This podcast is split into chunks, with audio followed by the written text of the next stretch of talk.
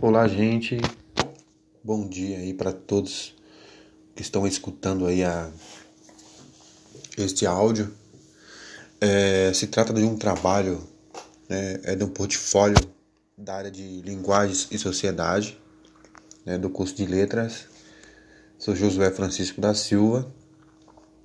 E estou fazendo um trabalho sobre um trabalho cultural, né?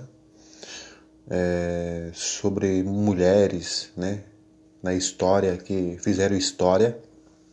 E eu escolhi aqui na, na cidade de São Paulo, especificamente, é bem na área central, a história de uma, de uma mulher, de uma grande mulher guerreira, né?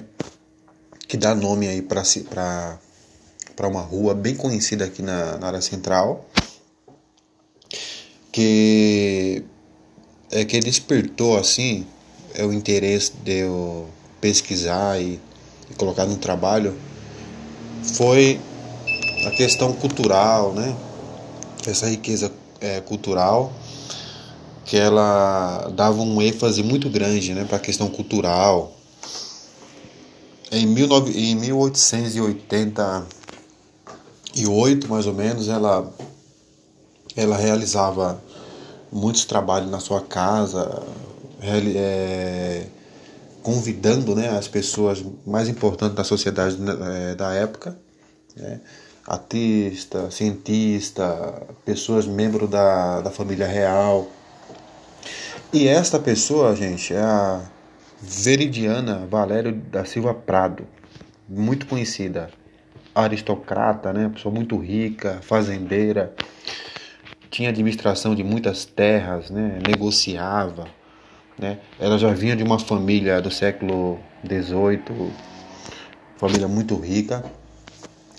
E o que nos chama a atenção aqui é, é essa resistência, né? Uma mulher que, que ela, ela se tornou é muito importante porque ela tentou incluir as pessoas a uma a, ao esporte, à cultura, valorizando esses ênfases que são muito importantes da nossa vida diária e tendo aí um, é um, é um embasamento teórico aí das nossas leituras realizadas, nós podemos identificar que as mulheres carregam marcas né, históricas de uma resistência que vem de anos a anos, né, e elas têm conquistado um espaço um espaço específico, um espaço de valor para melhores condições, direito à terra, condições de trabalho.